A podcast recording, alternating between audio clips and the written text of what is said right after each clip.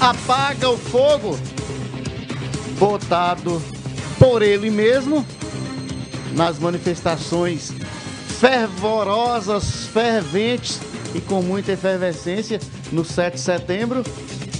Ele jogou gasolina e agora apaga o fogo e pede aos caminhoneiros que suspendam a greve. Foi uma insuflação ao caos. Agora o presidente da República envia um áudio ou vídeo pedindo a caminhoneiros que suspendam a greve. Essa mensagem aos caminhoneiros foram enviadas em tom amistosos ou amistoso, referindo-se a eles como aliados.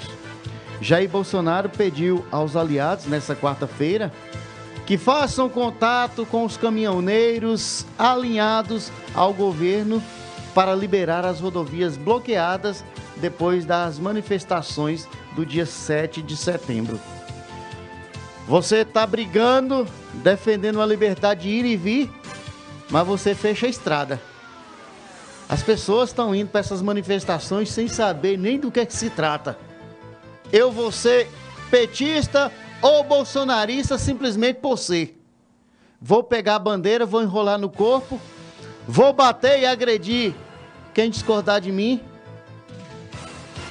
ou como é que eu vou saber que uma pessoa está discordando ou concordando comigo se eu não estou nem sabendo o que, que eu estou defendendo? Então foi pedido nessa quarta-feira em uma, em uma mensagem enviada em um áudio gravada. Bolsonaro disse que a interrupção do trânsito prejudica a economia. O conteúdo da mensagem, abra aspas. Fale para os caminhoneiros aí que eles são nossos aliados mas esses bloqueios aí atrapalham a nossa economia. Isso provoca desabastecimento, inflação, prejudica todo mundo. Fecha aspas, disse Bolsonaro, deixando claro que está fazendo um pedido a amigos. Abre aspas. Então, dá um toque aí nos caras, se for possível, para liberar. Tá ok? Questionando, fecha aspas. O governo teme que as manifestações de caminhoneiros nas estradas prejudiquem o próprio Bolsonaro, caso os efeitos econômicos da paralisação se espalhem. Em algumas cidades, há relatos da falta de combustíveis, foi o que informou a Folha de São Paulo. Os caminhoneiros realizaram, na quarta-feira, paralisações em trechos de rodovia em ao menos 15 estados sem o apoio formal de entidades da categoria.